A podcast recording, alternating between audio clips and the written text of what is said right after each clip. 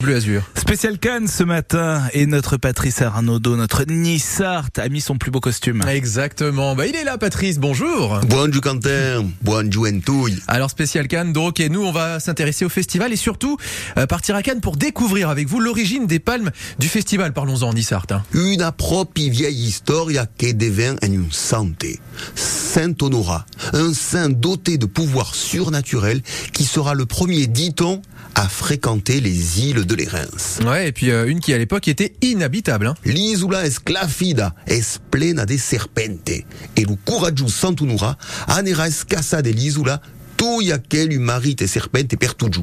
Et pour ce faire, il prendra simplement une petite barque, un petit pointu, hein, s'embarquera à Cannes et une fois sur l'île, montera sur quel arbre? Un arbre à palme. Tout simplement. Et donc c'est du haut de cet arbre euh, que Saint Honorat va faire une prière salvatrice. Et d'une consulete, una chavana, una tempesta, venget et ravaggia l'isula.